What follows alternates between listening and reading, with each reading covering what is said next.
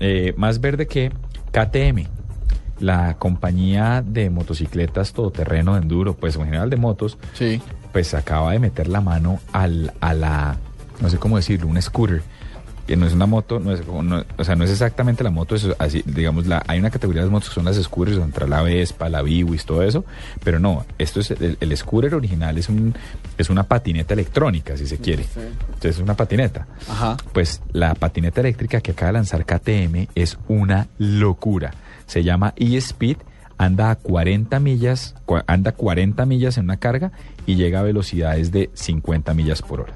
50 millas. Por hora. Eso son como 100 kilómetros. Eso es un Como montón. 90 kilómetros por hora.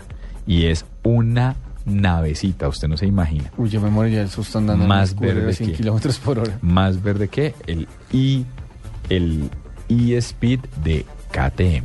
Oiga, el, el más verde que también que le tengo yo también tiene que ver con, con la industria automotriz. Me parece muy curioso, ¿no? Más verde que vamos con dos, con dos máquinas, eh, con dos métodos de transporte. Pero no, eh, este es un vehículo de Mercedes eh, que va a venir, pues va a llegar ya al mercado el próximo año y es la apuesta de Mercedes por los, por los vehículos eléctricos, que, que también de nuevo es una categoría de mercado que se mueve mucho, eh, en la cual han hecho grandes debuts marcas como Nissan, por ejemplo. Hay una marca que se dedica a hacer este tipo de motores que es Tesla, eh, pues en, en honor a Nikola Tesla.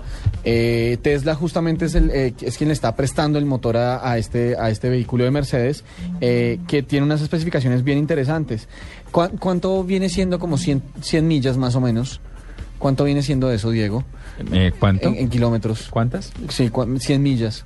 Como 180 kilómetros por ahí. Pues mire, el vehículo de Mercedes que se, que se viene el próximo año, que es, el- que es un de la serie B, de la, de la clase B, que son eh, clases no series como en, BMW, eh, va a recorrer, puede recorrer más o menos 180 kilómetros con una sola carga. Tiene un tiempo de carga de 4 horas, que es bastante bajo para un motor de, de estas especificaciones. Y pues de pronto, y es muy probable que el, el precio, con todo y que sea un Mercedes, va a estar más por, eh, va a estar por debajo de algunos modelos de Tesla que sobre todo se enfocan en, en, en- en autos deportivos. Eh, yo estuve viendo dónde fue que, bueno, no me acuerdo exactamente dónde fue que lo vi, pero un, modelo de Tesla deportivo absolutamente precioso, con un motor potente, andando a toda, completamente eléctrico. Una nave absoluta.